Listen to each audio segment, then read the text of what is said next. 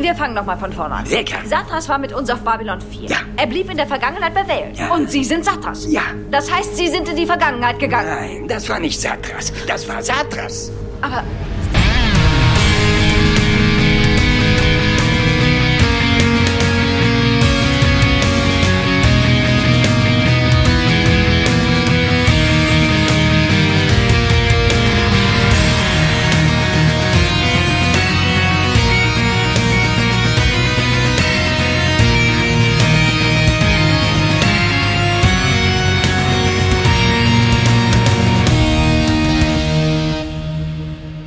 hier spricht der Gregor von der Stimme des Widerstands. Die Stimme, die die Wahrheit im Universum verkündet und der ihr unbedingt lauschen solltet und vor der sogar Präsident Clark noch das Fürchten bekommt.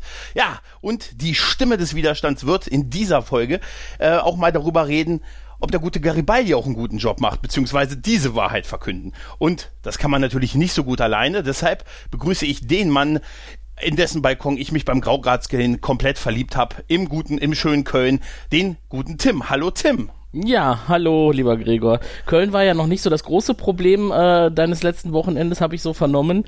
Der Balkon vermisst dich auch schon, aber ich habe mir sagen lassen, die Deutsche Bahn ist ganz froh, wenn du mal eine Weile nicht mehr Bahn fährst. Äh, hör bloß auf, hör bloß auf.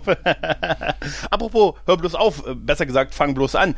Im schönen Marburg sitzt der Alex. Hallo Alex. Hallo, ja, ich freue mich auch dabei zu sein und äh, vertilge hier während der Aufzeichnung wahrscheinlich noch ein paar äh, Astra-Reste, die ich mir noch schön vom Balkon habe mitgehen lassen. Ah, Hast du alles schön zusammengeschüttet. ja, genau, ja, ich habe die ganzen Spuckschlücke alle mir schön Ja, wir, wir waren in, in die Thermoskanne und dann mit nach Hause. wir waren dem Grauratz, sein. Wir waren nach dem Grauratsgrillen von uns so überzeugt, dass wir auch alle Flaschen, die wir mit hatten, schon mal aufgemacht haben, weil wir wussten, Genau. wir würden sie noch trinken die Nacht, weißt du? Ja. Ja, zumindest kam es mir am nächsten Morgen so vor, nachdem da so viele volle Flaschen standen. Ja, okay. Äh, ja, wir haben uns hier versammelt, um äh, die Stimme des Widerstands gegen den Präsidenten zu sein oder beziehungsweise um den guten halt äh, den guten Garibaldi zu bewerten. Deshalb würde ich mal sagen, äh, Tim, kannst du uns mal ein paar Eckdaten von unserer heutigen Folge uns mal ja, äh, mitteilen? hätte ich heute den Einstieg gemacht, hätte ich gesagt, diese Sendung ist ein Job für Garibaldi. Aber äh, Garibaldi ist eigentlich nicht derjenige, der einen Job kriegen sollte, zumindest wenn man sich so anschaut, mit was für Leuten er sich umgibt. Darum geht es heute. Originaltitel der heutigen Folge Conflicts of Interest äh, wurde in den USA am 5.5.1997 das erste Mal ausgestrahlt. Wenige Monate bevor ich meine Ausbildung begonnen habe, stelle ich gerade fest. Und äh, in Deutschland am 8.8.1998. Regie hat geführt der gute David J. Eagle und das Drehbuch kommt aus der Feder des Meisters J. Michael Straczynski.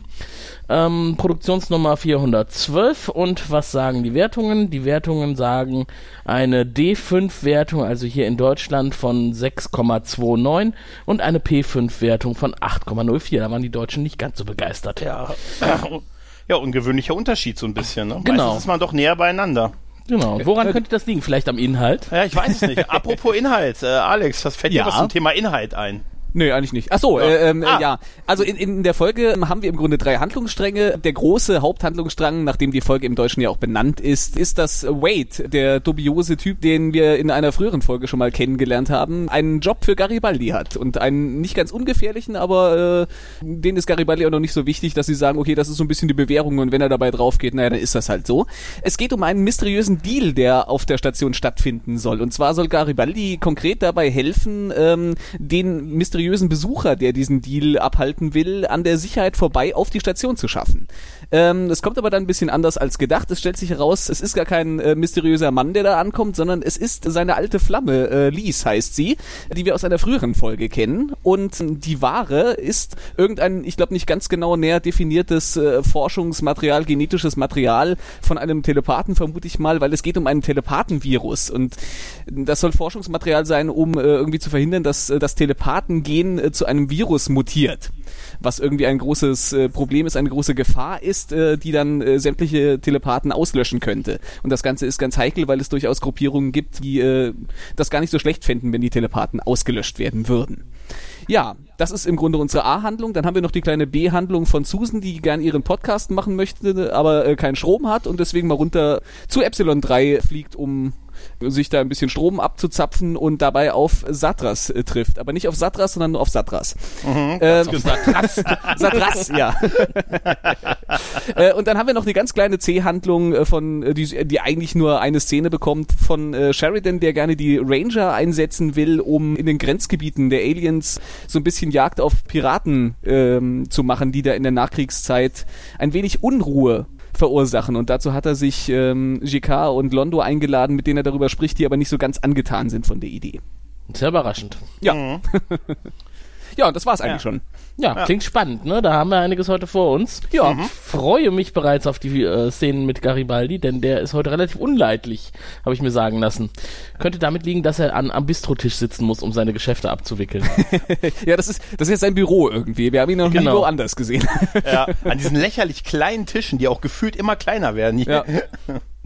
Na, so richtig professionell wirkt das eigentlich nicht, ne? Er sitzt halt da und äh, nimmt äh, Kundenbeschwerden entgegen, denn das ist die erste Szene, mit der wir einsteigen. Ein äh, ehemaliger Kunde oder ein Kunde, der gerade einen Auftrag erteilt hatte, dem in Garibaldi nicht so ordentlich erfüllt hat, wie er das erwartet hatte, beschwert sich und sagt, eigentlich hatte ich jetzt mehr äh, von dir erwartet, denn meine Tochter, äh, die ich über alles liebe und die mein einziger Lebensinhalt ist, also all- alles andere im Leben ist sinnlos, wenn ich meine Tochter nicht wieder habe, die soll er wieder beschaffen. Ja, ja. Hat er aber nicht geschafft. Scheint, ja, scheint ihm scheinbar nicht gelungen zu sein, aber äh, der gute Garibaldi lässt, nachdem er ihn erstmal wütend ausreden lässt, sagt er, drehen Sie sich doch mal um und Eider Daus, da steht da doch die Tochter. Die, also wir Oh. lernen, wir lernen in dieser Szene nämlich einmal, dass der gute Garibaldi äh, ständig unterschätzt wird, aber dann doch eigentlich einen geilen Job macht, denn er findet die Tochter und auch noch ein total guter Geschäftsmann ist, indem er dann für deren Rettung nur mit einem bisschen, ein paar Witzen äh, drei- eine 30% Rechnung ausstellt, weil wir erleben dann noch, dass der, der Typ sagt, oh danke, Sie haben meine Tochter gerettet und es wird mich zwar all mein Geld kosten, also sehr, wird sehr auf die Tränendrüse gekostet, gedrückt, aber dann bekommt er die Rechnung ausgestellt und die ist ja nur 30% der vereinbarten Summe. Der gute Garibaldi macht dann noch so einen Witz, so, ja, muss ich mal mit meiner Buchhaltung reden. Ah, Moment, das mache ich ja selber. Ah, ich will mit mir keinen Stress. Machen Sie mal so. Er wird also als äußerst kompetent und sehr, sehr gönnhaft dargestellt. Also die, die, gan die ganze Szene ist irgendwie unfassbar plump und vorhersehbar, Ja. oder? Also das ist so Ja. richtig in your face. Äh, Ja. Das kann JMS eigentlich besser. Also das, das hat Ja. mich ein bisschen enttäuscht. Das ist kein guter Einstieg in die Folge. Absolut nicht, ne. Und ich finde auch das Auftreten von Garibaldi extrem steril. Also Ja. wir werden ja später noch erfahren, warum das so steril wirkt. Aber ähm, jetzt in dieser Situation denkt man sich, okay, irgendwie hat der Mann innerlich abgeschlossen und macht jetzt irgendwie nur noch Dienst nach Vorschrift und äh, ansonsten keine großen Beweggründe nach links und rechts. Eigentlich ist ihm alles scheißegal. Ne? Er muss Ja. halt jetzt irgendwas arbeiten. Ja, aber auch Ja. die, die, die ganze Szene an sich, also dass das gerade äh, be- bequemerweise er gerade mit dem anderen Typen, der da noch sitzt, genau an dem Punkt ist, wo er sagen kann, so ja, ich melde mich dann bei dir. Ähm, äh, genauso wie, wie die vorhersehbare Wendung, äh, dass er sagt, drehen Sie sich um und dann steht die steht die Tochter Ja. da. Das ist alles so, also das wirkt alles furchtbar gekünstelt. Er wird ja beobachtet von diesen Typen, die ihn schon mal äh, Ja. Äh, zum, zum Widerstand quasi animiert haben und dann führen die auch so in aller Öffentlichkeit so diese Diskussion mit, er wird für uns arbeiten, aber noch, noch ist er nicht entbe unentbehrlich für uns und wenn nicht, kümmern wir ihn uns um ihn. Was also, für ein seltsamer ja. Typ, mit dem Wade da spricht, ne? Der, der wirkt irgendwie wie gerade irgendwie frisch aus dem Internetcafé äh, mal eben hier in den Gang gezogen. Oder hört sich an, was Wade zu sagen hat. Selber hat er nicht so viel beizutragen. Ich, ich habe mich gefragt, ob der vielleicht da einfach nur stand und mit der ganzen Sache nichts zu tun hat. Ja. Bitte, bitte gehen Sie weg, hören Sie auf mit mir zu reden. Ja, wirkt furchtbar unbeteiligt. Ungefähr so wie die Leute, die bei Bares für Rares in diesen Schlangen anstehen. Ja, genau. Diese Weißt du, ich, Statisten. Ich, ich hatte auch ein bisschen den Eindruck, man wollte da nicht zu viele Leute für Sprechrollen bezahlen, weil ähm, auch die Tochter spricht ja nicht. Das wird ja noch irgendwie weg erklärt, also die, die gefundene Tochter, das wird ja irgendwie weg erklärt mit irgendwie, keine Ahnung, die hatte irgendwas, irgendwas hat sie an den Lungen wegen irgendeinem Gas. Nee, nee, sie sagt es was. Wird aber, äh, Im Deutschen sagt- ja, im Englischen nicht. Ach, guck an. Im, Im? Deutschen sagt sie Rechnung, Fragezeichen, und äh, im Englischen sagt sie gar nichts an der Stelle. Es bewegen sich auch keine Lippen, während sie das im Deutschen sagt. Ob dann die Schauspielerin nachträglich dafür als Sprechrolle bezahlt wurde? Äh, bestimmt für die deutsche Fassung. sie Bauchrednerin. Naja, auf jeden Fall der Typ, der da schön in der Ecke steht, da habe ich mir nur aufgeschrieben, bestellt und nicht abgeholt. Also das, so sieht der aus. Mm, Ja. Ungefähr so. Und die Ja. und das Mädel kann wenigstens kuscheln, ne? Auch wenn sie Ja. nicht reden kann. Hier knuddeln, da knuddeln, hallo Papa, hallo Garibaldi, danke, danke. Aber ich glaube, Ja. das ist ja, das ist ja wirklich dieses Ding. Du musst den Leuten ja gleich ganz andere Gagen bezahlen, wenn die eine Sprechrolle haben. Das Und ist der glaub, Punkt. Das ist der Punkt. Aber das ist das Krasse, ist, dass mir, ich habe ja die englische Version nicht gesehen, dass mir das nicht aufgefallen ist, dass Ja. die ähm, dass sie gar nichts sagt im Original. Das ist echt interessant. Ich guck mir das gleich nochmal an. Ich glaube dem Alex das nämlich nicht. nee, nee, es, es, es war tatsächlich so, weil ich erst die englische Fassung gesehen habe und dann dabei schon so, so dachte so, oh nein, diese, diese fadenscheinige Erklärung, warum die da jetzt nichts sagt, das ist schon so ein bisschen albern. Und im Deutschen sagt sie dann plötzlich was und ich so, hä? Moment, hat die im Englischen, ich habe nochmal dann äh, auf Englisch wieder umgeschaltet, nochmal geguckt, aber nein, im Englischen sagt sie nichts. Okay. Naja, vielleicht, äh, ja gut, vielleicht war der Sparzwang äh, so groß. Der, Spar, der, der Sparzwang hat sich auch weiter durchgezogen, weil nach dem Vorspann, der jetzt kommt, sind wir ja bei Sheridan im Büro, der sich offensichtlich kein Licht Ah, mehr leisten überspringen kann. die tolle Kamerafahrt nicht. Die wunderbare Kamerafahrt außen an der Station vorbei, direkt über den Köpfen der Wartungsmechaniker, die Oh ja, im das Anzug Ja, auf, der, auf dem Seitenflügel stehen. Das fand ich sehr schön. Das ist wohl Ja, wahr. das war wirklich und gut das, gemacht. Und das mussten sie zahlen für den Preis dafür, dass der gute Sheridan kein Licht mehr hat. Genau. Ja, aber Strom ist sowieso knapp. Das ist wahrscheinlich eh schon, Susan hat schon abgeknapst, was, was ging wahrscheinlich. Ja, aber ist das, ist das Atmosphäre? Soll das einfach nur Atmosphäre äh, symbolisieren, dass er da im dunklen Büro steht und mit Zack äh, die Diskussion führt über, ähm, er sagt ja, er macht ja auch noch ein bisschen Exposition und sagt ja, meine Frau ist jetzt weg, Ja. jetzt kümmere ich mich mal um die Sachen, die bisher so ein bisschen geschliffen sind. Es läuft gerade nicht gut für ihn. Es äh, läuft das nicht gut. äh, symbolisiert das dunkle Licht. also, Ja, ja, richtig, richtig. Und er sagt halt, was er noch haben will, ist von Garibaldi die Waffe, die Identicard und den Kommunikator. Was ich aber durchaus verstehen kann. Ja, und was in der Vergangenheit, wenn jedes Mal, wenn Garibaldi hingeschmissen hat, hat er die Sachen ja auch abgegeben. Ja. Jetzt hat er das wohl nicht mehr gemacht. Ja. Und, und vor allen Dingen sagt ja Sheridan auch, äh, äh, weil, weil er im Grunde mit den falschen Typen abhängt. Also irgendwie scheint sich ja, scheint sich das schon so ein bisschen, weiß nicht, also Sh- Sheridan riecht was. Ja, weil Zack möchte ja wissen, warum muss ich denn das ausgerechnet jetzt machen? Soll man nicht noch ein bisschen warten? Garibaldi kommt bestimmt wieder zur, äh, zur Besinnung und dann will er seinen alten Job wieder haben. Aber äh, Sheridan erklärt das halt, ja, die Leute, mit denen er da zu tun hat, das gefällt mir gar nicht. Lieber schnell äh, Fakten schaffen und äh, die Sachen wieder zurückholen. ja. Nicht, dass er damit Blödsinn macht. ja. Und Zack, Ja. äh, glaube ich, lenkt dann auch ein. Also zumindest äh, ist er willens und äh, bereit, den Job auszuführen. Wobei ich mir, glaube ich, Schöneres vorstellen könnte, als Michael Garibaldi äh, gerade diese Dinge wegzunehmen.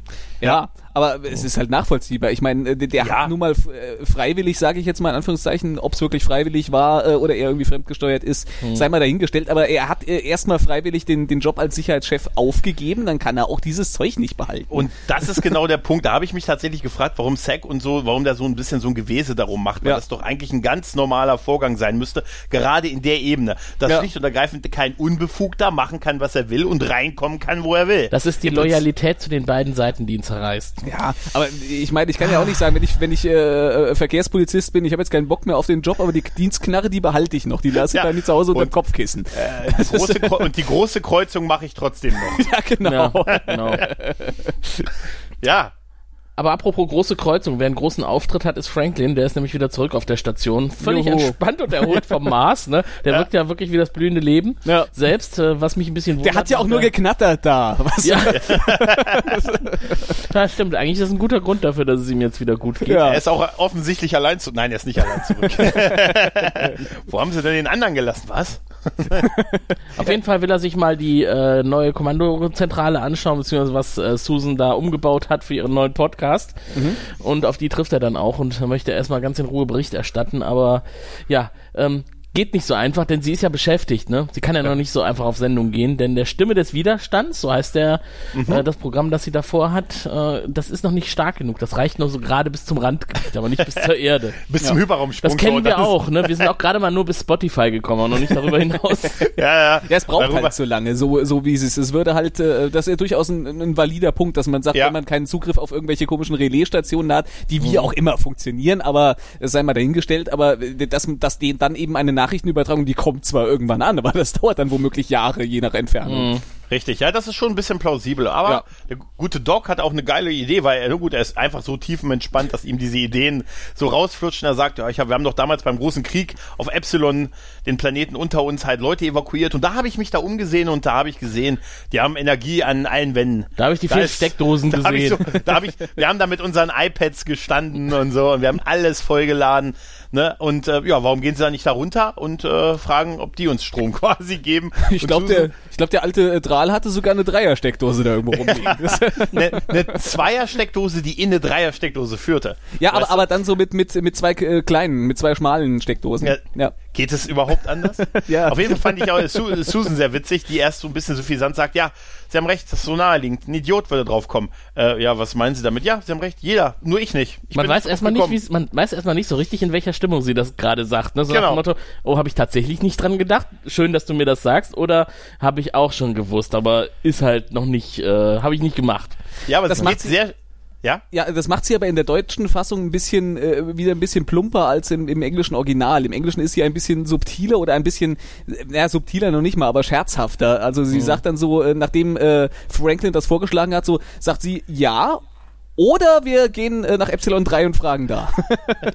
und äh, er tut dann so Spaß, hal- äh, spaßeshalber, als wäre es ihre Idee von Anfang an gewesen. Und, und dann mit diesem, ja, wäre mir ja blöd, wenn man da nicht dran denken würde. Ja, äh, es wird ja auch noch so ein bisschen abgetan, wie, naja gut, sie hat ja, sie, äh, es ist ja ein bisschen unfair, dass sie trotzdem das, äh, sie verdient mehr Geld, er hat die bessere Idee, aber sie verdient mehr Geld und Ja, ja, genau. da sagt sie ja noch so, ja, mein Gott, Leben ist halt unfair, ich schnapp mir jetzt eine Star Fury und flieg mal kurz weg und äh, ein off- offensichtlich äußerst verdutzter Franklin bleibt zurück und sagt dann noch zu dem eben er ohne Sprechrolle gesegneten Mitarbeiter, Mhm. äh, der offensichtlich auch keine Gesichtsregung zeigen darf. Doch, äh, er grinst ich ein hab- bisschen. Ja, ja, aber es ist sehr angedeutet. Er sagt ja, Ja. zu ihm, hey, ich darf, ähm, ich hab, manchmal habe ich vor dieser Frau total Angst. Ey, aber erzählen Sie es ihr nicht. Und der Typ sieht echt so aus wie, zeigt wenig bis keine Regung. Also ganz schrecklich. Also diese, diesen Nebendarsteller habe ich mir auch wieder gedacht, wahrscheinlich hätte er gar nicht lächeln dürfen. Ne? Das ist ihm irgendwie nur so rausgerutscht. Der hätte eigentlich ein ganz neutrales Gesicht bewahren müssen. Absolut, oder? Wahrscheinlich, hat, der, wahrscheinlich hat der noch dauerhaft Angst vor Susan. Ja. Und denkt sich, oh, die ist gerade erst zur Tür raus, die kriegt das mit, wenn ich jetzt lächle. Hallo, der arbeitet permanent unter ihr. Sagen Sie es ihr nicht. Ich sag's ihr sicher nicht. Obwohl ich immer noch diese Hemden mit dem Babylon 5 Logo irgendwie geil finde.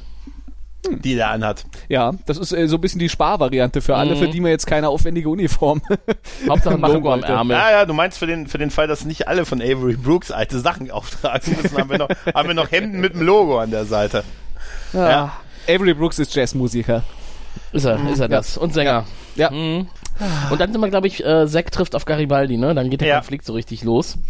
Ähm, wobei ja erstmal eigentlich alles relativ harmonisch ist, ne? Man hat das Gefühl, Garibaldi freut sich wirklich erstmal Zack wiederzusehen. Ja. Äh, da weiß er auch noch nicht, was der vorhat.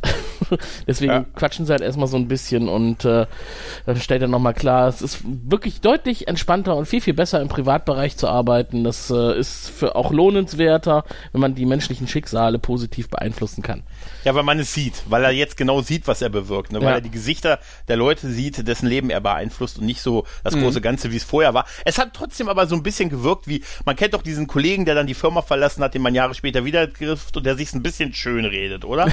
Er wirkt, er wirkt Ja, halt immer war, war, eine richtige, war eine richtige Entscheidung. Ja. Ich, äh, ich widme mich zwar seit zwei Jahren ähm, meiner persönlichen Weiterentwicklung, aber neuen Herausforderungen.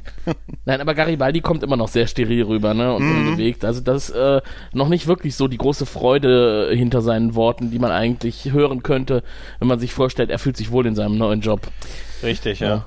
Mir ist jetzt an dieser Stelle nicht ganz klar äh, diese Identicards, äh, das Konzept dahinter. Also er, er gibt ja irgendwie auch die Karte äh, freiwillig ab, weil er sagt, ja, ich habe jetzt eh eine private. Also äh, ir- irgendwie scheint das ja zu sein, dass tatsächlich die funktionieren scheinbar wie ein Schlüssel, weil die Berechtigung tatsächlich an, an diesen Karten Ja. physisch dranhängt. Das ist jetzt nicht, das wird mit dem Computer abgeglichen und irgendwie im Computer in der Datenbank steht, wer was darf, sondern das ist wirklich, wer die Tür Ja. aufmachen darf, das ist auf der Karte eingestanzt. Und es scheint, Das finde ich fragwürdig. ja, es scheint auch einen Unterschied zu Moment, aber Zack kann doch später die Berechtigung für die Karte löschen. Ja, ta- ja. eben. Äh, Das macht es so komisch. Ist es ja noch merkwürdiger. Warum, Mhm. warum muss man ihm dann die Karte überhaupt abnehmen und warum gibt es einen Unterschied zwischen einer, äh, einer privaten und einer dienstlichen Identicard? Warum hat er nicht einfach eine Karte, wo ähm, im Chip ausgelesen werden kann, aha, das ist Michael Garibaldi und fertig ist der Lack. Weil das, äh, weil das haptischer ist, wenn man ihm eine Karte Ja, abnimmt. Natürlich. Ja, ja. Das ist schöner, das kann man schöner darstellen. ja, aber das wie mit der Waffe. Geben Sie mir die Waffe, die andere auch. Ja. Ja, das, das fand ich übrigens erstmal ganz nett, ne? Die Aufforderung, diese drei Gegenstände zurückzugeben und Garibaldi sagt, ich gebe dir das zurück ich, und gebe dir das zurück, aber die Waffe behalte ich. Ja, die wohl unwichtigste Sache der Ja. drei, ne? Genau. Das lässt Zack aber nicht zu, weil die Waffe ist halt nur mal Stationseigentum und der Captain Ja. möchte genau die zurückhaben, die Garibaldi zu Beginn seiner Amtszeit ausgehändigt bekommen Er hat. hat Ist ja ja auch auch- nachvollziehbar. Absolut. Absolut. Und, er, Und er sagt ja auch zu ihm, hey, Sie können sich jederzeit eine private Waffe, wo, was ich auch witzig finde, eine private Waffe ausstellen lassen, dagegen haben wir nichts, aber die wollen wir haben. Da geht's um die Sache halt, ne? Naja, Kann du- ich auch verstehen. Ich meine, das ist halt, äh, ist halt eine amerikanische Serie. Da, da ist es Ja, ja, ja. nur mal üblich, du gehst in den Walmart in die, in die Knarrenabteilung und holst dir erstmal eine Jagdflinte. Ja, genau. Ja, das ist schon so. Was mir aber hier wieder aufgefallen ist, was mir in der Vergangenheit auch bei Babylon 5 immer wieder schon aufgefallen ist, mir gefallen die, die PPGs einfach viel, viel besser als die Phaser von Star Trek. Ja. Ich finde, die sind Ja. Einfach viel, viel waffi, waffiger. Also, Haptischer. Ne? Ja. Ja. Ja, Ja. die haben eine gewisse Haptik, die sehen einfach mehr aus wie eine Waffe. Und die bei, gerade bei TNG, gerade am Anfang sahen sie ja aus wie, ich möchte es gar nicht sagen. Weißt du? Ja, und ich mag auch das Geräusch, wenn die abgeschossen werden. So, Elektrorasierer, meinst Ja, du?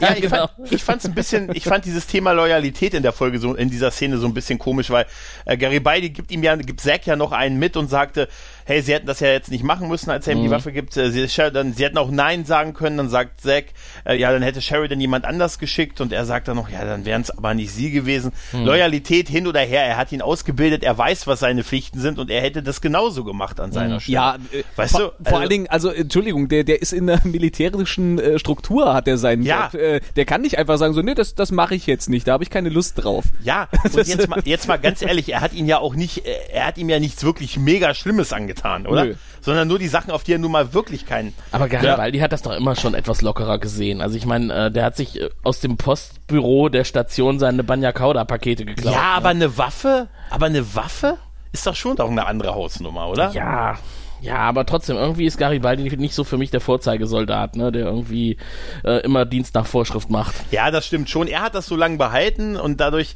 hat es den Anschein für die anderen erweckt, er kommt irgendwann zurück. Diesmal hat das nicht abgegeben. Man hat Ja. ihm das auch gelassen in der Hoffnung, dass er zurückkommt. Gut, aber das war ja jetzt auch schon einige Folgen her. Mhm. Dass das irgendwann kommen würde, muss ihm klar gewesen sein. Ja.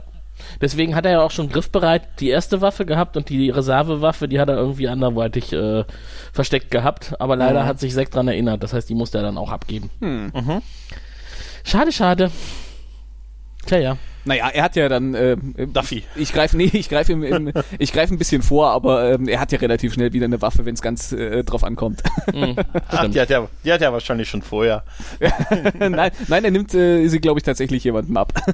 Ach ja, stimmt, ja. Stimmt. Ja, in seinem Quartier ist er jetzt angekommen und dann nimmt er, äh, guckt er erstmal so ein bisschen Daffy Duck. Äh, Cartoon. Duck, ja. Genau, der ja so, so ein bisschen symbolisch für die Folge stehen sollte oder beziehungsweise was Gary Baldi passiert. Äh, Im Lurkers Guide stand ja, dass sie Warner Bros. irgendwie so ein bisschen bekniet hätten, dass sie so viel von, dieser, von diesen Szenen überhaupt zeigen durften, aber die hatten eh die Rechte. Dem Zeichentrick-Comic, ne? Ich wollte gerade sagen, also mein Gott, das ist derselbe Laden, da sollen die sich nicht so anstellen. Was ich aber ganz schön fand, ist, dass sie auch tatsächlich in der deutschen Fassung, äh, glaube ich, eine Original, äh, die, die, originale deutsche Synchronfassung Ja. äh, genommen haben. Weil Seid ihr sicher? Ich finde schon. das klang, Also, klang absolut nach der Bugs Bunny Stimme, die ich kenne. Und, Nein. Und, Ja. Doch. Ich, finde auch. Bugs Bunny hundertprozentig. Bei Daffy Duck bin ich mir nicht sicher, weil ich den nicht so gut im Ohr habe, aber Bugs Bunny ist definitiv die Stimme, die ich kenne. Würde ich eher umgekehrt sagen. Hm. Ja, wer weiß es? Wer findet's raus? Schreibt also in die Kommentare unterhalb dieser Folge. Jedenfalls, äh, äh, ich fand es auf jeden Fall, selbst wenn es dafür nachsynchronisiert worden wäre, ähm, wird ja öfter mal so gemacht, dass die dann sagen, naja, da holen wir uns jetzt nicht das Audiomaterial und klären irgendwelche Rechte ab, sondern äh, dann machen wir jetzt einfach irgendwie vom Synchronstudio aus selber nochmal eine Nummer drüber und dann ist das oftmals relativ unmotiviert bis verstörend, je nachdem, wie gut man das Original kennt. Ja, richtig, richtig, richtig. Ah, naja, auf jeden Fall finde ich schön, wie Garibaldi mitgeht. Weißt du, wie der Fall dann ist und wie er so ein bisschen fast mit mitspringt und so. Also irgendwie finde ich das sehr sympathisch an ihm. Ja. Ja, auf jeden Fall. Es passt auf jeden Fall jetzt gut zu ihm. Und ähm, er ist ja auch nicht lange jetzt mit Daffy Duck alleine. Was ich übrigens in, in der reinen Daffy Duck-Szene noch ganz witzig fand, war diese Tür, die dann da eingemalt wurde und der Hinweis von Daffy Duck, dass da der große Zeichner mal was tun sollte. Ne? Und das, das war das eigentlich das, was du ähm, gelesen hattest in der Trivia, dass das vielleicht so ein Wink mit dem Zaunfall dafür Ja, sein ja. konnte, dass Garibaldi fremdgesteuert ist? Ja, richtig, genau, ja. Mhm. Uh. Ja. Sie hatten diese Szene und diesen Cartoon im Kopf, als sie dieses, diese Storyline so ein bisschen ja. skizziert haben. Und deshalb hat es besonders, hat sie es gefreut, dass sie es machen konnten. Ja, sehr schön. Ja, gut, das wollte ich nur nochmal einsortieren. Schön subtil eingeflochten. Ja, und dann kommt Wade zu Besuch und äh, weist Garibaldi darauf hin, dass er einen Job für ihn hätte. Und äh, er will ihm ja helfen, dass er in seiner neuen Situation besser zurechtkommt. Und äh, der Job ist, wir brauchen dich als Bodyguard und Führer. Denn es kommt ein Kontaktmann vom Mars und der soll hier irgendwie auf die Station geschmuggelt werden. Ja. Mehr muss man dazu gar nicht wissen, ne? Irgendein Kontaktmann und äh, was der da machen will auf der Station. Ich glaube, Garibaldi fragt noch so ein bisschen nach, ne? aber viel erfährt er nicht darüber. Nee, nee, nee, nee. nee. Ja, aber, so- aber er fragt auch nicht so wirklich nach. Er ist Nee. ja dann, äh, es geht ja relativ schnell über in, in die Sache so nach dem Motto, ja, dann musst du ja gegen deine alten Kollegen antreten und äh, Garibaldi sagt dann ja relativ deutlich, also äh, hätten, hätte man mich gestern gefragt, hätte ich ein Problem damit gehabt, aber sozusagen nach der Nummer heute äh, mache ich das. Ja, und wieder die Drama Queen. Aber jetzt Ja, mal ehrlich, ähm, ganz ehrlich, er ist überraschend schnell bereit für überraschend wenig Informationen, was Ja. eventuell sehr gefährlich ist. Richtig, weil, weil so richtig fragt er nicht nach. Also Ja. muss man schon sagen. Also es ist wie wenn, Alex, wenn dir einer sagt, könntest du, mach mal mal Ja, die Hintertür deiner Firma auf, ich verspreche dir. Ich habe hab schon, ich hab schon Ja dabei. gesagt, bevor du fertig ausgesprochen hast. das hast du gemerkt. hast Ja, ja, aber weil ich so vertrauenswürdig bin, aber Das Problem ist, aber ich, ich, ich habe keinen Schlüssel zur Hintertür meiner Firma, ja, kannst du die doch mal Warum nicht? hochdrücken? weil ich durch die Vordertür rein und raus gehe. Hat man dir, kann es eventuell sein, dass man dir den Schlüssel kürzlich abgenommen hat mit dem zweiten Perso, den du hattest und äh, dem Waffeleisen? Ich äh, möchte dazu nichts sagen, das ist ein schwebendes Verfahren. Ja, wo es nicht schwebt, ist auf jeden Fall Garibaldi, denn der ist halt sofort dazu bereit. Ach, was eine schöne Überleitung. aber, Ja, wer, aber, wer schwebt, ne? Ist das jetzt die Überleitung? ja, ja, das war das war sie geplant, jetzt habe ich es versaut. Okay. Ja, schade. Dann klaue ich das. Susan Mach schwebt das. ein. Sie schwebt in die Landebucht auf Epsilon ein und wird begrüßt von einem lustigen Farbenspiel aus diversen äh, transparenten Ja. Stäben. Ja. Und ich glaube, da hat auch der ehemalige Doktor der Station vielleicht seinen Untersuchungsstab mal geklaut. äh, denn diese netten sein. Kristallstäbe, Acrylstäbe, äh, Ja. die tun da ja irgendwas. Vielleicht ist das schon so ein bisschen Energie, die sie mitnehmen könnte, aber reicht noch nicht. Da muss ja. erstmal noch so ein bisschen weitergehen in das Bauwerk. Oh, die gute Vata-Batterie. Genau. Und dann äh, treffen wir auf einen unserer Lieblingscharaktere in Babylon 5. Meines Satras. zumindest. Satras. Ich freue mich immer, wenn ich ihn sehe. Ja. Ja. Ja. Oh, schwer beladen, ne? Völlig abgelenkt und äh, völlig uninteressiert, wer da gerade gekommen ist. Genau. Wir erfahren noch, warum der gute Drei nicht da ist, weil es hat irgendwie eine, ein Unwetter gegeben und oder eine, eine, eine Katastrophe, eine kleine, und somit ist das Wetterkontrollsystem auf der anderen Seite des Planetens, Planeten beschädigt und deshalb der gute, da muss der gute Drei sich drum kümmern. Somit haben wir ihn auch so im Nebensatz Wobei, abgefrühstückt. Da wird er ja schon sein, ne? Ich meine, er kann ja seine große Maschine nicht wirklich gut verlassen, aber er kümmert sich wahrscheinlich aus der Ferne per, per Remote Stimmt. Access. er, kann sie, er kann seine große Maschine nicht verlassen. Richtig, ja. Das, das Ja. habe ich jetzt nicht verstanden. Aber auf jeden Fall ist der gute Satras äh, auch, äh, ja, ist einfach, er ist einfach toll, wie diese Figur spielt, Ja, oder? ja. Der ist einfach so herrlich, ne? Aber er verwirrt den Zuschauer und er verwirrt auch Susan. Oh ja. Und eigentlich, eigentlich dürfte er gar nicht da sein. Das stellt ja auch Susan fest, denn Satras ist ja eigentlich in der Vergangenheit zurückgeblieben. Vor wie viel tausend Jahren? Auf jeden Fall ist Satras tot.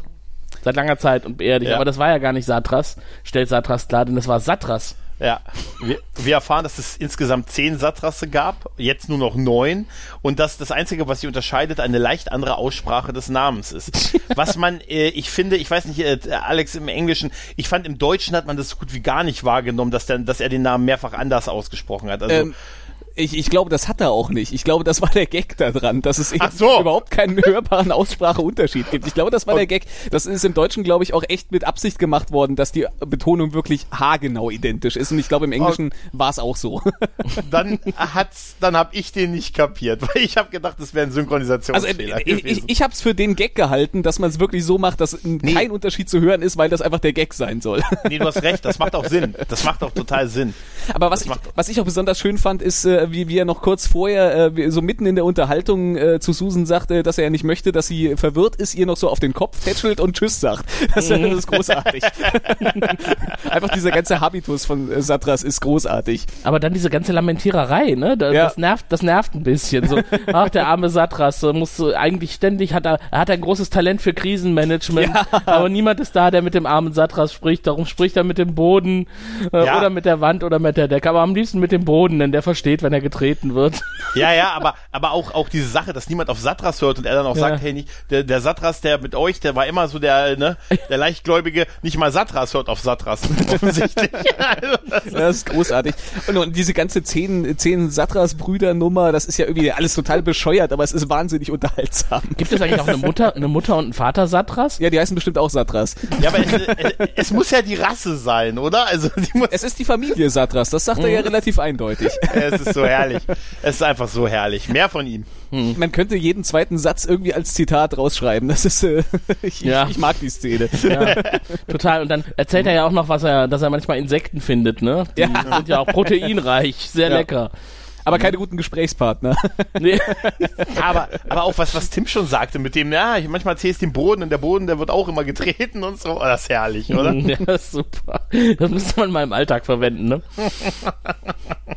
Ich rede mit dem Boden, der versteht Ich, nicht. ich finde eigentlich wirklich dieses ganze Zusammenspiel mit Susan, auch ihre Verwirrtheit, das, Ja. das passt einfach, das ist einfach ein super Kontrast und wahrscheinlich eigentlich die, das ist also für mich die beste Szene in dieser ganzen Folge. Ja, es, ist, äh, absolut. es ist schön gespielt und es ist einfach unterhaltsam. ja.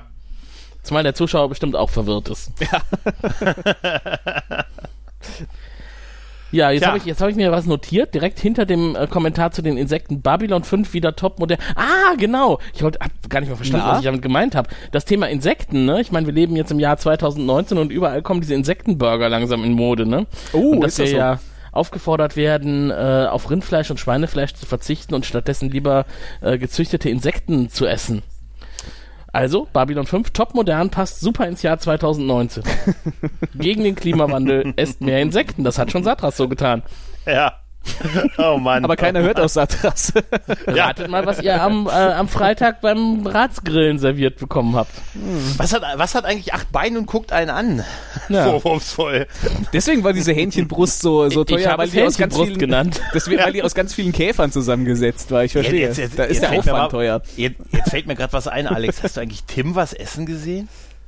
Tim habe ich nur grillen und uns bewirten sehen, aber hat er auch was gegessen? Ja, hat er. Hat er, hat er. Aber nichts, was mit Insekten hergestellt war. Deins hast du aus dem Kühlschrank geholt, ist mir aufgefallen. Ja, genau. Oh Mann. Ich habe Ja das gut, hier schon mal vorbereitet. Ich esse nur ein Brot.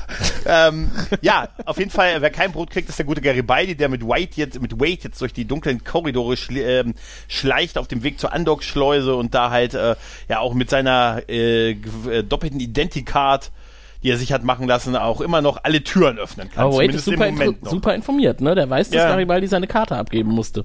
Ja, die beobachten ihn wahrscheinlich ständig. Also die, seine Leute sind anscheinend so desinteressiert, dass sie nicht mal den anderen auffallen, wenn sie um ihn herum, wenn sie um Garibaldi herumschwören. Wenn die nicht direkt angesprochen werden, fallen die nicht auf in der Masse. Ja. Ja.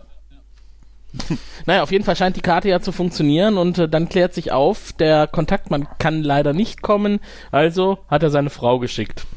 Klingt erstmal ein bisschen einfach, ne? So nach dem Motto, wenn der Mann die Arbeit nicht machen kann, dann muss es halt die Frau machen. Ja, aber auch, auch so. Die wollte ja sowieso du, ins Business reinhorchen, das äh, wird ja gesagt.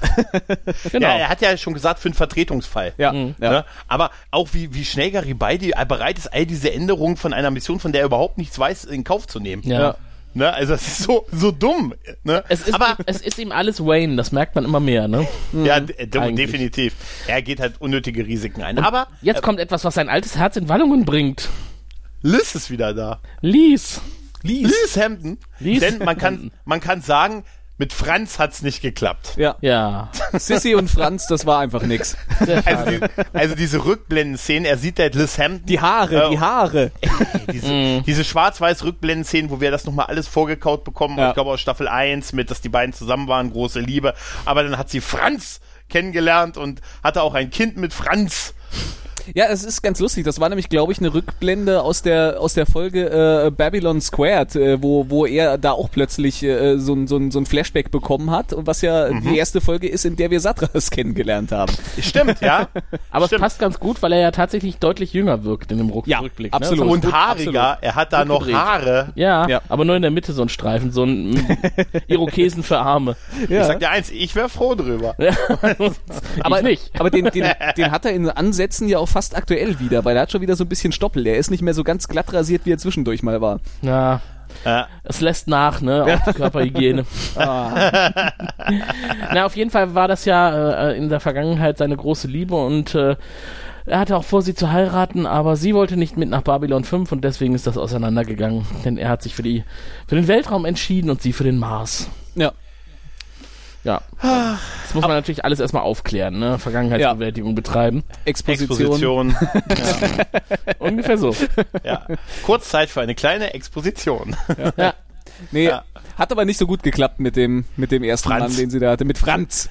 Ja, und dann, dann gibt's auch noch so eine, es gibt dann halt diese Szene in seinem Quartier, wo die beiden sich darüber unterhalten, sie die Beziehung mit Franz abhakt und sagt, ja, und dann hat, hatte ich ein Kind und äh, du weißt ja, wie, wie sagt sie, wie Richter auf dem Mars sind, die sind alle bei der, von der Erde eingesetzt und die trauen dann halt immer in nur Leuten, die von der Erde kommen. Im Zweifel für Dachte die mir, Erde. Genau, und deshalb hatte sie keine Chance und hat auch ihre Tochter schon ewig lange nicht mehr gesehen und die ist bei Franz und dachte ich mir, was für ein geiles Rechtssystem. Ja, aber eigentlich braucht sie ja ihre Tochter jetzt auch nicht mehr und Franz noch viel, viel weniger, denn sie hat sich William Edgars geangelt, einen steinreichen Milliardär, dem eigentlich der halbe Mars gehört.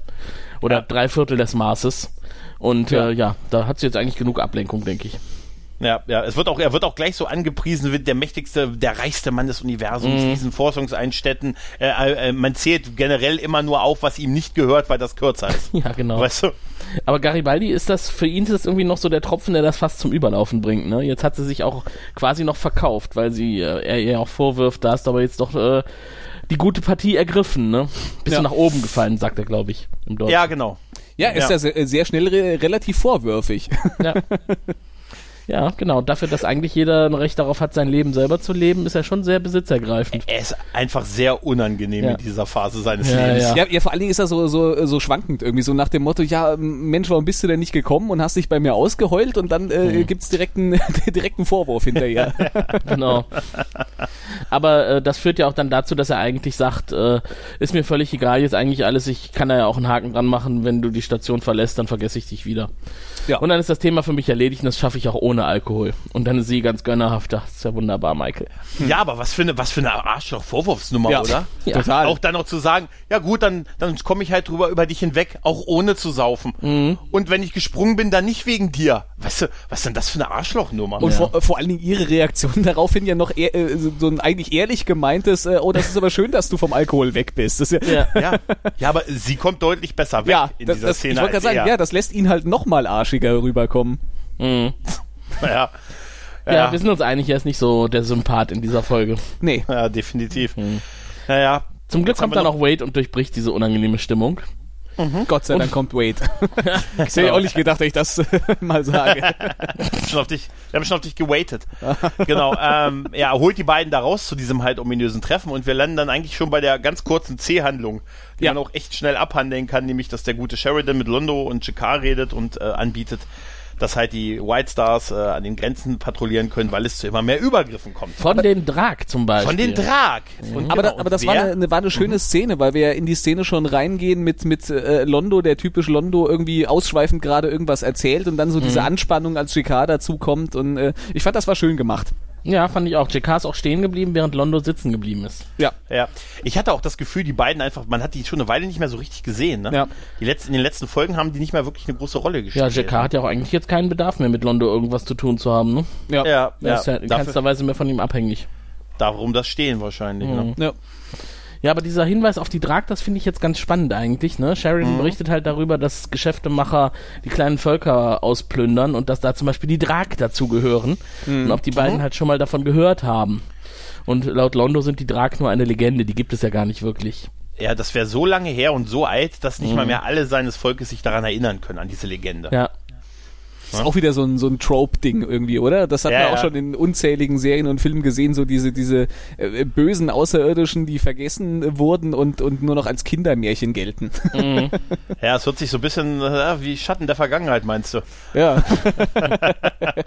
Aber jetzt muss, jetzt muss ich Gregor mal fragen, weil Alex, es könnte sein, dass das erst in Zukunft stattfindet. Die Drag, mit denen werden wir doch noch zu tun haben, ne? Wir hatten schon mit denen zu tun Haben in der wir letzten Folge. Ja, wir haben sie haben, wir haben sie schon gesehen. Ah, also wir okay. hatten schon mit denen, wir haben schon gegen die sehr merkwürdig gekämpft, eine Folge lang. Okay. Zumindest. Ne. Ja, die letzte Folge habe ich nicht gesehen. Ich bin direkt in die heutige eingestiegen. Aber ich, sei ich muss froh. ganz, ich, ja, das stimmt wirklich. Obwohl, naja, obwohl, ähm, ich muss aber sagen, irgendwie, auch wenn das nur eine Szene ist mit dieser C-Handlung, ich fand die Szene irgendwie sehr schön, wie sie aufgebaut ist, wie die Figuren positioniert waren und ja. das Foreshadowing. Und es hat mich einfach gefreut, Londo und Jakar mal wieder zusammen zu sehen. Ja. Und auch, dass äh, Sheridan absolut der Mittel, äh, der Vermittler ist zwischen den beiden. Das finde ich auch sehr schön dargestellt, weil er ist zuerst im Sitzen, ne, also mit Londo auf einer Ebene, dann kommt Jakar dazu und dann bleibt eigentlich Sheridan nur noch kurz sitzen und steht, steht dann auch sehr schnell auf und steht auf einer Augenhöhe mit Jakar. Und f- kann halt dadurch sehr gut die Vermittlerrolle einnehmen zwischen den Ja. beiden. Wobei er ja am Ende ja. eigentlich nur seine eigene Position vermitteln muss, weil die beiden sind sich eigentlich relativ schnell einig. Ja. ja, ja, das war dann ein bisschen sehr einfach. Also, Ja. weil er möchte, er möchte halt gerne die Rangers an den Sektorengrenzen patrouillieren lassen. Und Ja. damit die gegen Schmuggler und Co. und, und gegen halt die Drag hart vorgehen können. Mal ganz ehrlich, Aber- das ist doch ne? nur, weil die Ranger nichts zu tun haben. Die, Ja. die, die geraten auf die schiefe Bahn, wenn die zu lange arbeitslos sind. so. Wenn die eine Woche nichts zu tun haben, ich sage Ihnen dir eins, die Bordelle sind alle besetzt. Ni- Nicht, dass dann Garibaldi kommt und von der anderen Seite sagt, habt ihr mal gesehen, mit was für Leuten sich der Sheridan umgibt? Mit diesen Offensichtlich beschäftigungslosen Gesinde. verlotterten, verlotterten äh, äh, Raiders. Ja, aber auch, wäre geil, wenn die auch immer so, so geärgert werden. Ey, ihr habt doch nicht mal einen Krieg. Ja, genau. Was wollt ihr eigentlich noch? Wir brauchen euch gar nicht. Ja, wen man im Moment auch, wer auch ein bisschen, äh, ein bisschen nicht gewollt und nicht abgeholt rumsitzt, ist der gute Zack, der im Sicherheitsbüro jetzt sitzt und der ja, bekommt jetzt so ein paar Nachrichten, dass so ein paar ja, Türen geöffnet wurden, Herzen geöffnet und Türen. vor allen Dingen und vor allen Dingen äh, auch an den Luftschleusen und dass dabei die Code, äh, die, äh, der, die Identicard von Mr. Garibaldi benutzt wurde. Ja, so, Nee, hatte der womöglich eine kopierte Karte? Ja. Da hätte man ja gar nicht drauf kommen können. Ja, das ist auch, das ist das, was Alex vorhin sagte. Sie sperren anscheinend die physischen Karten, aber nicht das, was drauf ist. Ja, ja. Also, das ist merkwürdig irgendwie, oder? Ja, aber der Ja. Computer ist auch doof, dass er Zack nicht schon viel früher darauf hingewiesen hat, ne? Hier, denk Ja. dran, wenn du die PPG einsackst und die Identicard, der hat noch eine zweite Identicard und auch eine zweite PPG. Ja, das ist, das ja. ist, äh, das ist keine KI. Das ist einfach nur ein. Computer, der wirklich nur exakt das macht, was du Ja. ihm sagst. Das war, das, das war irgend, das war irgendwo die, das ist irgendwie auch einfach sehr stark aus den 90ern rausgeprägt. Ja, Ja. Ich habe ich hab letzt, ich hab letztens eine TNG-Folge gesehen, wo der Computer nach zwei Sachen gefragt wurde und da sagt der Computer, bitte immer nur eine Frage stellen. Was dachte ich mir auch? Dachte ich mir auch, äh, hä? Aber Ich sag nur, ich sag nur Babylon 5 und der Computer, der erstmal stundenlang irgendwas ausrechnen muss, ne? Äh, Die, ihre Abfrage Ja. wird circa fünf Stunden Zeit benötigen. Ja, dann ja, aber eine. Google-Suche Aber- eine Google-Suche Ja, war's. ja aber, erinnerst, aber erinnert ihr euch noch an die äh, drei, äh, acht Tage dauernde Evakuierung im Notfall? Ja, ja. Also jetzt mal ehrlich, Hm. Leute, da kommt was auf uns zu. Los weg! In sieben Tagen könnten wir alle gerettet sein. Aber auf der, Noch siebenmal.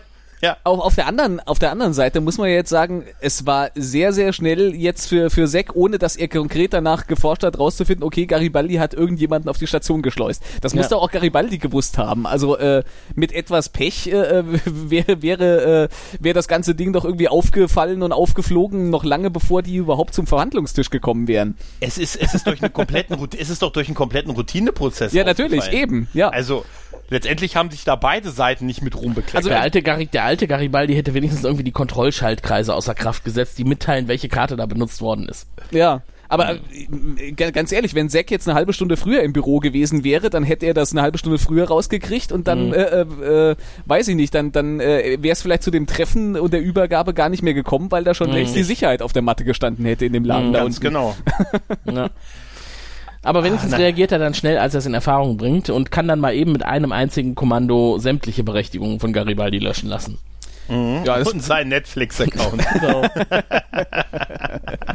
Ja, schön ist jetzt in der untersten Sektion, in der, in der üblichen örtlichen Spionke, wie sie alle an einem Tisch sitzen, an diesen kleinen Tischen, die ich immer wieder großartig finde, wo ich mir gedacht habe, Mensch, das wäre genau die Fläche für ein Risikospiel. Ja. Nicht, nicht zu viel, aber auch nicht zu wenig, Tim, Nimm dir oder? vorher die Zeit, um die Gebrauchsanweisung nochmal ordentlich ich durchzulesen. wollte gerade sagen, es weiß doch keiner von uns, wie man Risiko spielt. Ich finde es großartig, wie schnell wir aufgegeben Aber das haben. war halt auch das Risiko dieses Gewinns, ne? Dass Ja. man nicht weiß, wie Risiko gespielt wird. Das stimmt. Ja, aber ich finde es Hätten sie immer noch Monopoly gut, verschenkt, wäre es besser gewesen. ja. Ja, aber andererseits hatten wir somit die Chance, das Risiko bei dir zu lassen. Ja, super. Gibt's, gibt's eigentlich ein Star Trek Monopoly? Mit Sicherheit. Es gibt alles von Monopoly, Ja, oder? das ist auch wieder Ja. wahr. Ja, dann, vielleicht Ja. können wir es umtauschen. Von wem, von wem habt ihr das gewonnen? Von den lieben äh, Freunden vom Nerdizismus-Podcast. Liebe Freunde vom Nerdizismus-Podcast, können wir bitte stattdessen ein Monopoly bekommen? ja. Und es gibt sogar diverse Star Trek Monopolies, äh, sehe ich gerade. Es gibt sowohl TOS als auch TNG äh, Uh. extra Monopolies. Cool. ja, wir können das Ding auch fast ungebraucht und naja, fast in Originalverpackung zurückschicken. Ich glaube, Sascha hat noch irgendwie die Defiant angegrabbelt. Ich glaube, Ich ich glaub, auch. Gregor hat einen Shuttle gegessen. Ich hab's nicht, ich, ich hatte es nur im Mund, aber ich hab's nicht. Nein, ist egal. Ist egal. Mann, es war viel Astra und es war Ich spät. erinnere mich noch daran, dass du mir gedroht hast, äh, äh, Trip Tucker zu futtern. Oh ja. Oh ja, das stimmt, ja. Ja. Das, ah, das war nicht gerade meine Sternstunde, die Nacht. Aber der ist Naja. doch auch zum Anbeißen, oder? Das stimmt. Aber nicht von Gregor. Das stimmt, das stimmt, ja.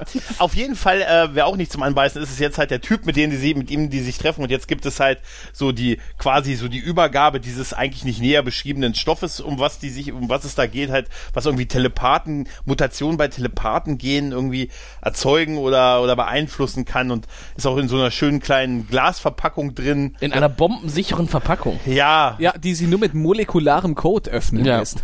Ja. richtig. Härter, super härter als Diamant. Ja. Sieht aus wie so ein kleines Parfum irgendwie. Ist euch aufgefallen, dass dieser, dieser Typ, der, der das Zeug übergibt, äh, ähm, äh, der hat, na gut, ihr habt die deutsche Fassung wahrscheinlich gesehen, ich weiß gar nicht mehr, welche Stimme er da hat, aber es ist ein Typ mit einem mit einem Bart, der aber im englischen Original eine unfassbare Kinderstimme hat. Der klingt, als wäre er zwölf. Im Deutsch Daffy Duck. Okay. Mr. Garibaldi. Na, oder nein, Bugs Bunny wäre super. Also Mr. Garibaldi, wenn meiner einer sagt, dass Übrigens habe ich zwischendrin mal gegoogelt. Äh, die deutsche Stimme von Bugs Bunny war zum Beispiel Hartmut Neugebauer. Der ist 2017 leider in München gestorben. Und der hat zum Beispiel auch William Shatner gesprochen in Boston Legal. Oha. oh, Ja, das ist lustig, oder? Bugs Bunny und William Shatner. Aber auch Gene Hackman und John Goodman und Robbie Coltrane. cool. Ja, und Bugs Bunny. Habe ich jetzt äh, die, die vergleichenden Stimmen nicht im Ohr, aber ich glaube, der konnte seine Stimme wahrscheinlich ganz gut verstellen. Also Ja, Bugs, vermutlich. Bugs Bunny habe ich im Ohr und äh, die Stimme, die ich da im Ohr habe, die, die passt wenig zu Shatner. Ja, ja, ja, das stimmt, das stimmt. Ja, es gab, Naja. es gab zwei Sprecher. Es gab halt diesen einen Okay. äh, und es gab noch einen weiteren. Äh, jetzt wollt ihr wissen, wie der heißt, ne? Eigentlich nicht, aber ich gucke trotzdem nach. Die Zeit überbrücken wir mit ein bisschen, Düm, bisschen Warteschleifen. düm, düm. Dö, dö, dö, dö. Ja, früher hatten wir doch mal diese Wartemusik noch, ne? Beim Grauen Rat. Ja, please hold the line. Lange nicht mehr gehört. Sven Plate, Ah, Ah, okay. geboren 66 in West-Berlin. Oh, der sieht ganz gruselig aus. Und der hat zum Beispiel auch gesprochen Will Wheaton in Raumschiff Enterprise. oh ja, dann, dann ist das tatsächlich die Bugs Bunny Stimme, die mir im Ohr liegt und das ist, glaube ich, auch die Bugs Bunny Stimme, die wir dann hier in dieser Folge Ja, gehört du hast haben. recht. Wheaton, Wheaton. Das war, das ja. war Wesley, ja. Ja. Ja, doch, das stimmt. Ja. Ja, ich glaube, wir sind uns einig, das ist er. Ja. Ja. Okay, wo, wo waren wir? Wir waren bei Garibaldi Ja, und äh, der bombensicheren Verpackung. Äh, die ist gut, dass die bombensicher ist, denn jetzt geht die Schießerei los.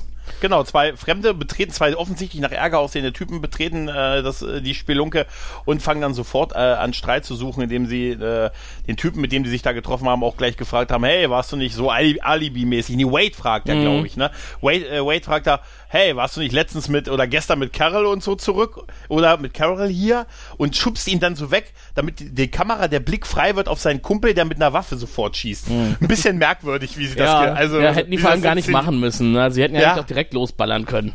Ja, es hat überhaupt keinen Sinn. Hätte gegeben, wahrscheinlich ne? auch besser funktioniert, weil dann die anderen nicht, nicht schon aufmerksam gewesen wären. Ja. Aber Ja. es äh, äh, führt ja dazu, was wir uns alle erhofft haben. Garibaldi kommt nicht äh, um, sondern flieht mit seiner Bagage und auch dem Heilmittel. Und äh, denn er weiß ja, es gibt eine Sicherheitstür auf dieser, auf diesem Deck. Ja, und, Und- da, hat, genau. da hat er sich jetzt auch die Knarre eingesteckt, glaube ich, weil, Ja. weil in der nächsten Ach, Szene genau, dann nach ja. dem Szenenwechsel, Ja. da hat er nämlich dann äh, wieder eine äh, PPG im, im Anschlag. Ja, da, da hat er sie eingesteckt, Ja. genau. Und er hat, als sie auf der Flucht sind, haben sie erstmal die eine Sicherheitstür hinter sich verriegelt, indem sie einfach so, ein- so ein Stöckchen da Es reingestellt ist haben. so praktisch, dass auf Babylon 5 immer passende Stahlstangen zum Verrammeln der. Tür direkt neben der Tür liegen, oder? Äh, Ja. en, äh, entschuldigen Sie, wo ist der Riegel? Der Riegel liegt natürlich wie immer zu überleben. Griffbereit. Ja, wer der dann versucht, äh, bei der die andere Tür mit seiner Karte aufzumachen, äh, ja, gelingt ihm das nicht mehr. Ja. Äh, also bleibt noch ein Weg über, der Weg in die Lüfte.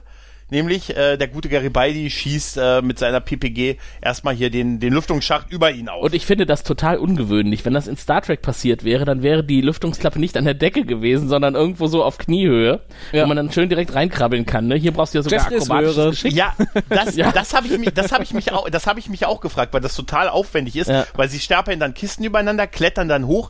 Noch viel faszinierender finde ich, wie sie sich dann später in den Gang aus dem Ding wieder runterlassen, Mhm. weil man sieht, dass sie sich einfach wirklich wirklich in echt runterlassen. Und ja. dann dachte ich mir, also ich hätte das nicht hingekriegt. Also dieses Hochhangeln von das, Garibaldi, Ja. ne?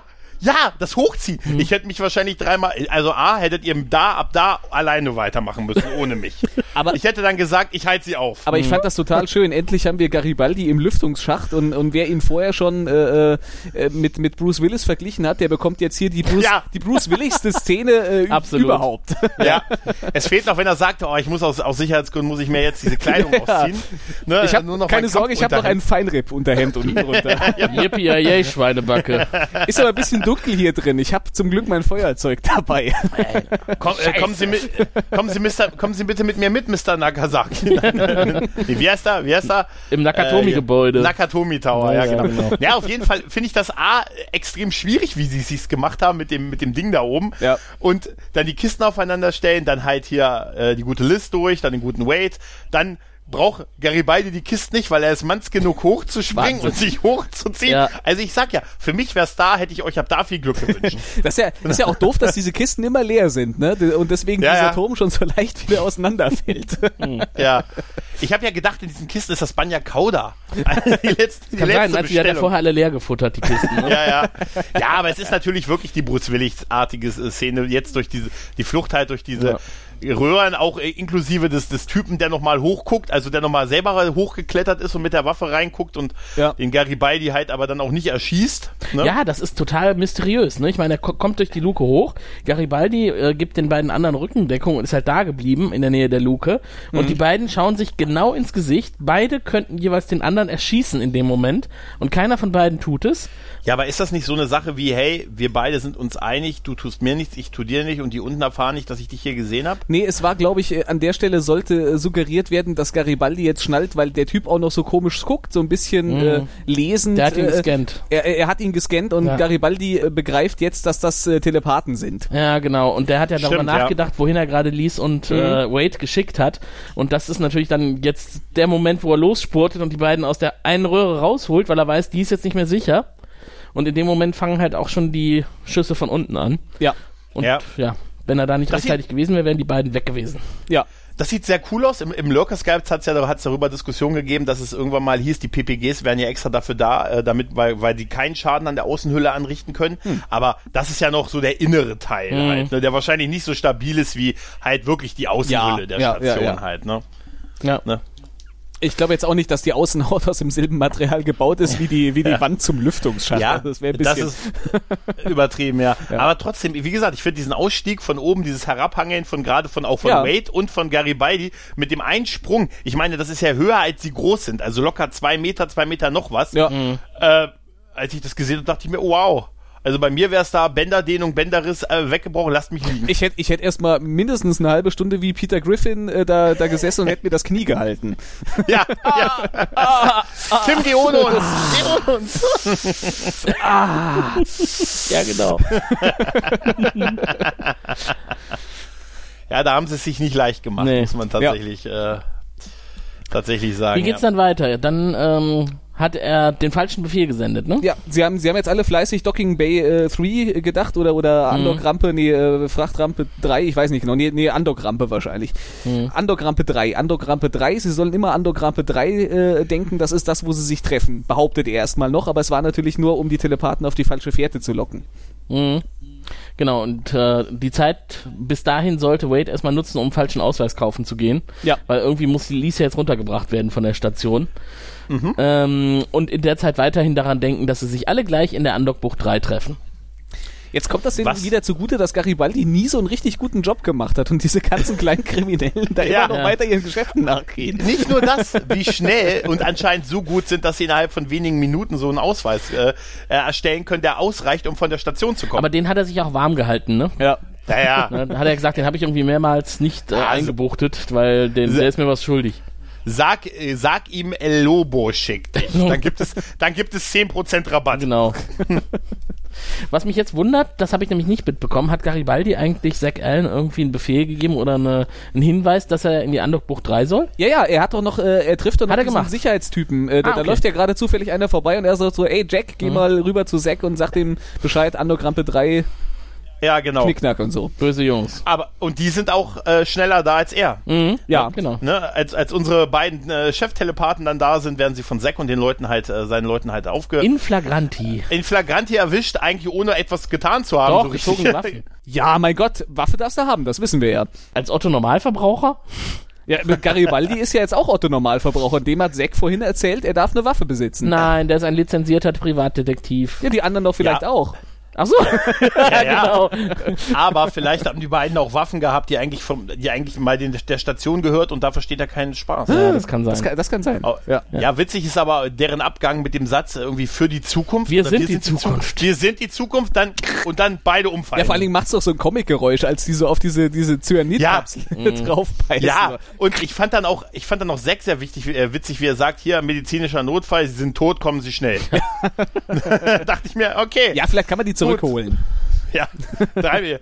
Spock haben sie zurückgekriegt, dann kriegen wir die auch zurück. Ja. Ist hier ein Genesis-Planet in der Nähe? Franklin hat da irgendwo noch die Maschine stehen. Ja. Oh ja, ja, ein, ja, ja. ein kann ich. Ja. Ene, mene, mu.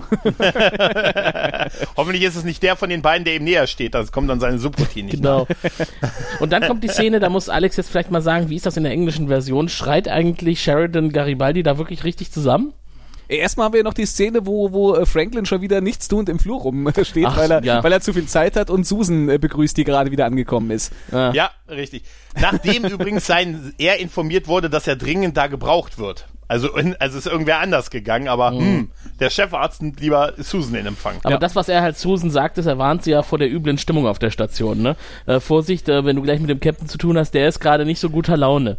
Da hat er auch durchaus ja. recht, ja. Und das ist nämlich dann Ja, die ja. Überblendung zu dem Geschrei. Ne? Und im Deutschen ist es ein bisschen verhalten, aber ich ahne irgendwie, dass das in der englischen Version aber- vielleicht emotionaler war. Aber, aber vorher sehen wir ja noch, wie, wie Susan dann äh, weggeht und an der Schlange vorbeigeht und da die gute Liz steht, die offensichtlich ja jetzt abreisen kann. Ah, ja, Ne? Genau. okay. Also Liz ist jetzt wenigstens Ja. weg.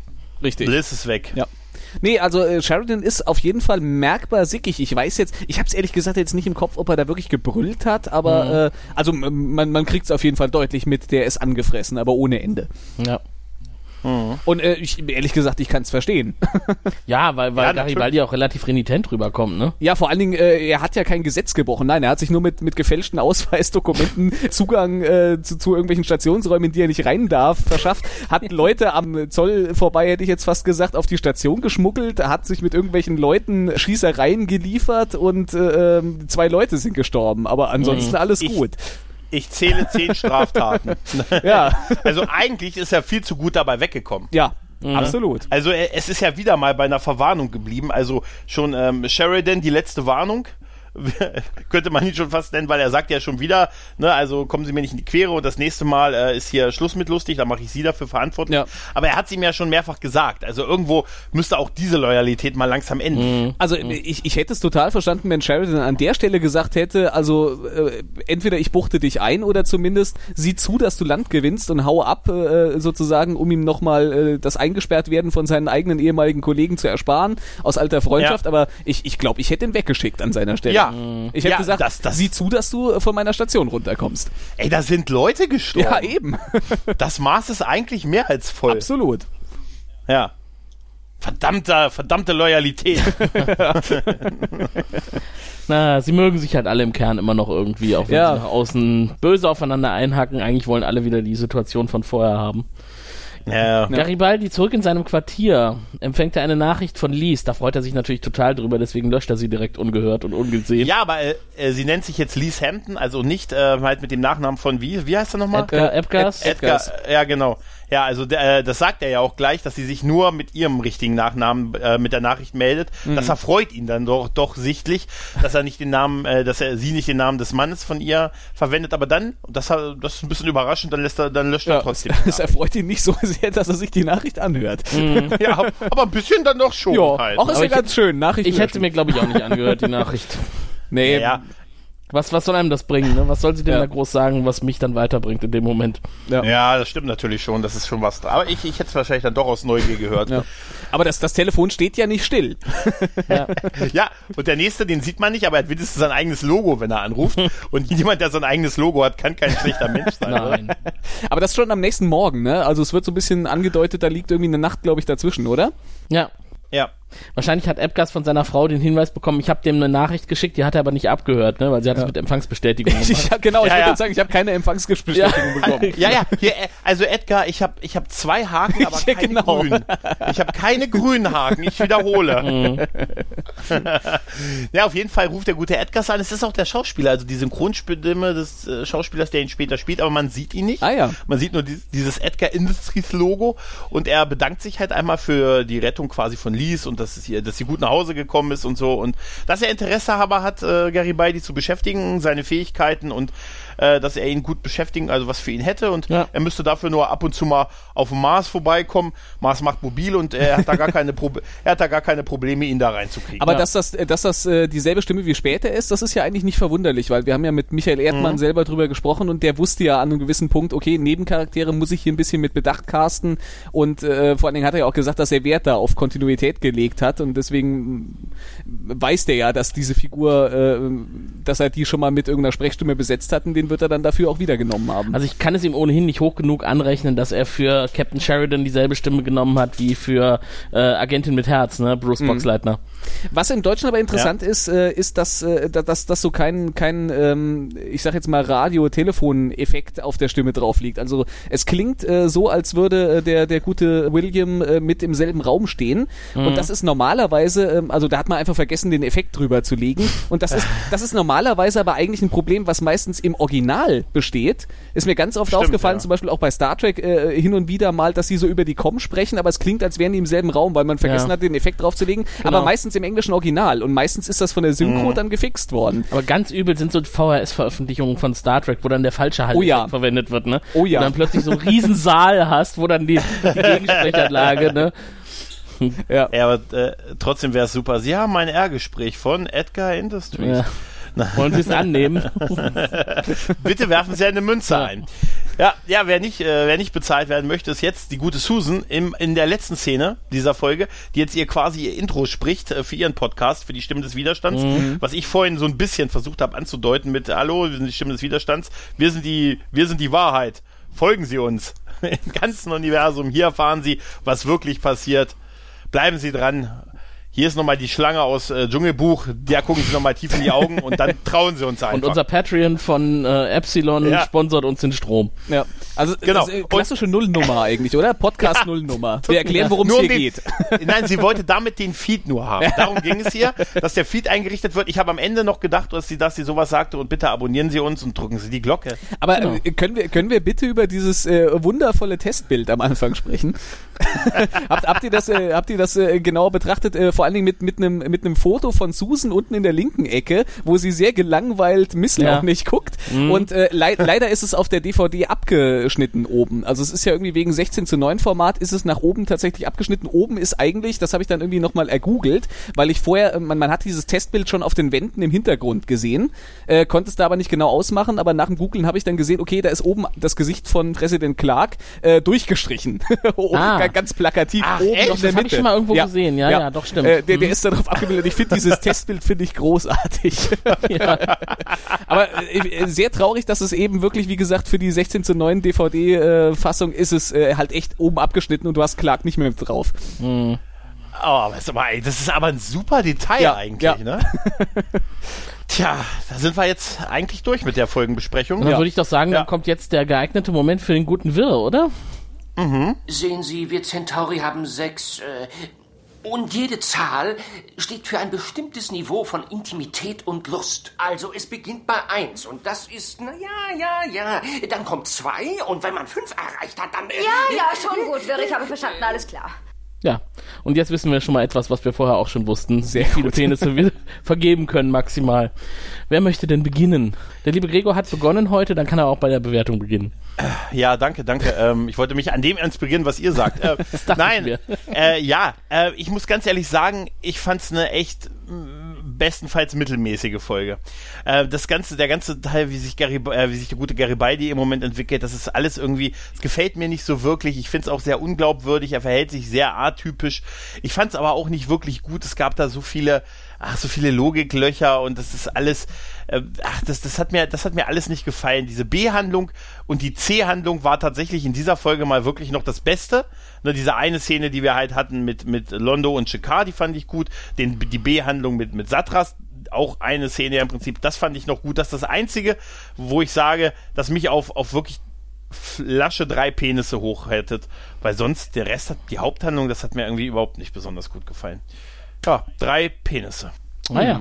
Ähm, geht bei mir in eine ähnliche Richtung. Also ich habe am Anfang der Folge gedacht, als mir dann auffiel, welche Folge es ist, oh je, das zieht sich. Äh, war gerade so diese Wiedererkennungsschmonzette mit äh, Lies und Garibaldi, das hatte ich doch als sehr nervig in Erinnerung. Äh, war dann aber gar nicht so schlimm, wie ich es in Erinnerung hatte. Also es ging dann doch relativ schnell vorüber. Ist nicht wirklich was Extremes hängen geblieben, außer die Satras-Szenen, die fand ich natürlich großartig. Haben wir schon ausgeführt, warum uns die gut gefallen haben. Satras, ne? Ist halt Satras und nicht Satras. Ähm, ja, wenn es Satras gewesen wäre, wäre auch doof. Ja, außerdem Ja, ist, außerdem ist ist er tot, gut, ne? gut, dass es Satras war. Ja, Ja, ja, ja, ja. Genau, was die Stimme des Widerstands angeht, da werden wir in Zukunft auch noch mehr von äh, zu hören und zu sehen kriegen. Ähm, heute mal so die, die Einrichtung davon, ja, ganz nett. Ähm, für mich, wie gesagt, ähnlich wie bei Gregor, auch nur drei Penisse. Mehr ist einfach nicht draus geworden. Äh, Garibaldi geht mir gerade sehr auf die Nerven und ich hoffe, dass das bald vorbei ist.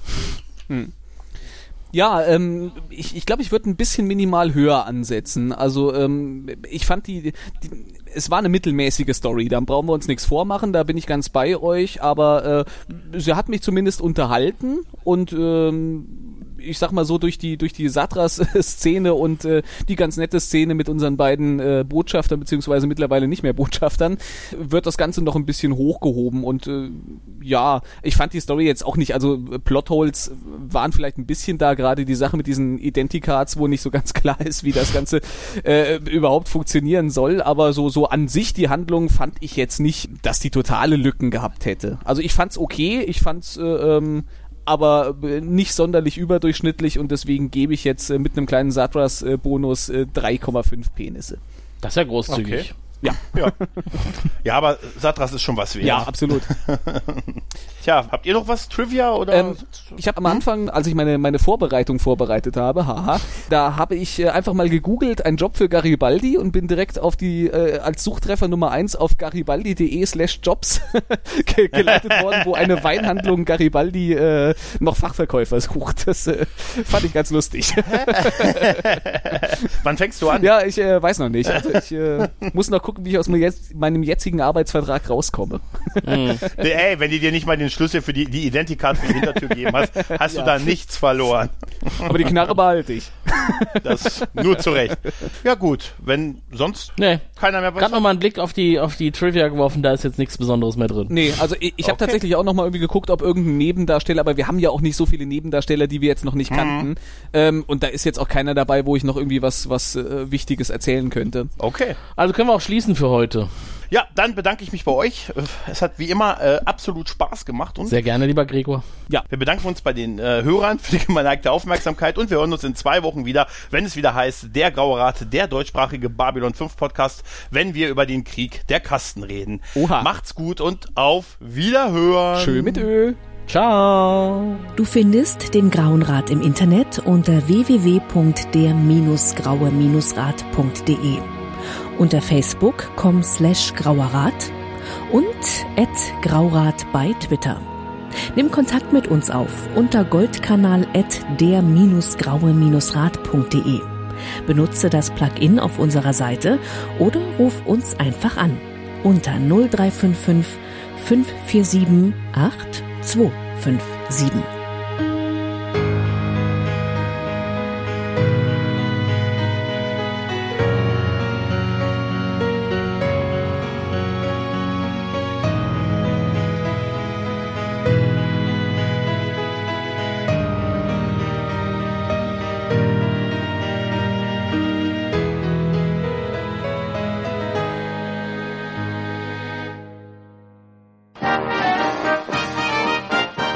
Produktion des Podcast Imperiums.